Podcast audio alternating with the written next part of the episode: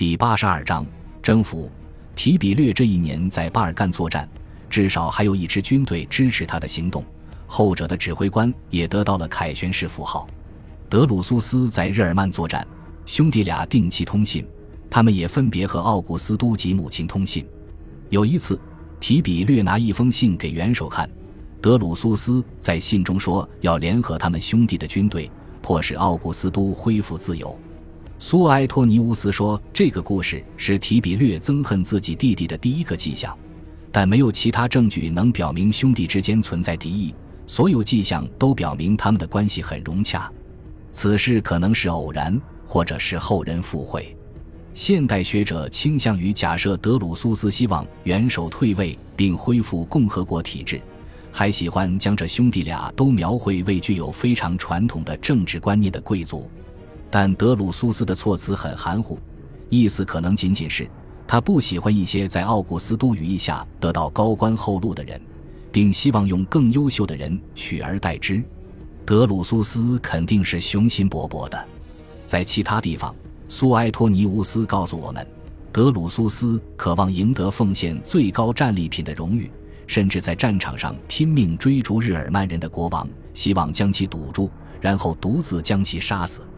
如果将此事与前二十九年克拉苏的事情联系起来，未免想象力太丰富了。这其实就是一位年轻贵族希望赢得最罕见也最崇高的荣誉之一的急切心情。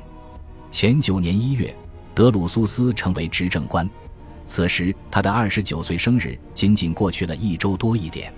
他寻求奉献最高战利品的荣誉，可能就是在这一年。他以执政官的身份，凭借自己的军权作战。也是在这一年，他率军进逼易北河。一个故事很快流传开来，说他在那里遇见了一个比真人更高大的女人的幽灵。他警告他不要再继续前进，并说他的生命已经时日无多。此时作战季节已经快结束了。德鲁苏斯返回了位于莱茵河的基地，但这一次他在日耳曼留了一些驻军。在四次战役中，莱茵河与易北河之间的土地遭到罗马人蹂躏，那里的大多数部族都接受了罗马的统治。这种局面能够维持多久还不清楚，但他的成就肯定是非常了不起的。在返回高卢过冬的途中，德鲁苏斯在骑马时出了事故，腿部受了重伤，未能治愈。结果，这位年轻的将军于九月去世了。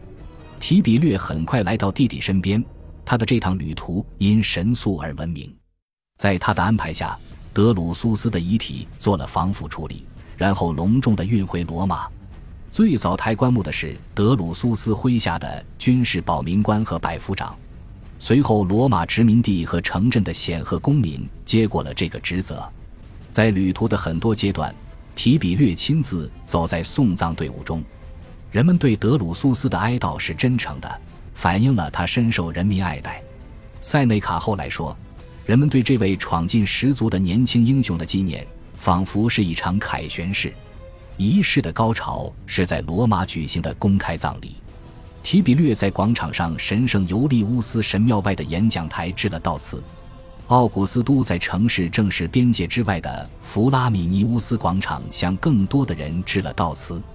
按照传统，演员们戴着德鲁苏斯祖先的葬礼面具和象征物，以及尤利乌斯氏族祖先的面具和象征物。尽管奥古斯都并没有收养德鲁苏斯，最后遗体被火化，安放在奥古斯都陵寝。他与元首的关系显然胜过他的真实家族背景。奥古斯都陵寝附近就是奥古斯都和平祭坛，它于前九年一月三十日正式落成。祭坛旁边有一座巨大的日晷，是一座从埃及运回的方尖碑，这是为了纪念奥古斯都战胜安东尼和克里奥帕特拉七世。日晷演示了尤利乌斯凯撒历法的正常周期，每年有三百六十五点二五天。方尖碑耸立在一座筑基之上，高度超过一百英尺。每天正午会投下略微不同的影子，人们可以用碎石路面上的青铜线标出的网格来测量影子，用希腊字母来标注黄道十二宫图和阳历年。虽然日晷很宏伟，但可能是人们的计算错误，或者日晷的地基发生了移位。到一世纪中叶，普林尼发现日晷已经有三十年不能正确计算时间了，就连奥古斯都也无法掌控自然。五年前，他拥有三位积极进取且精明强干的亲属的辅佐，盖乌斯和卢基乌斯成年后也能够帮助他。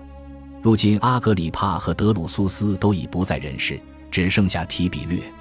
在随后几年里，提比略将肩负重担。感谢您的收听，喜欢别忘了订阅加关注，主页有更多精彩内容。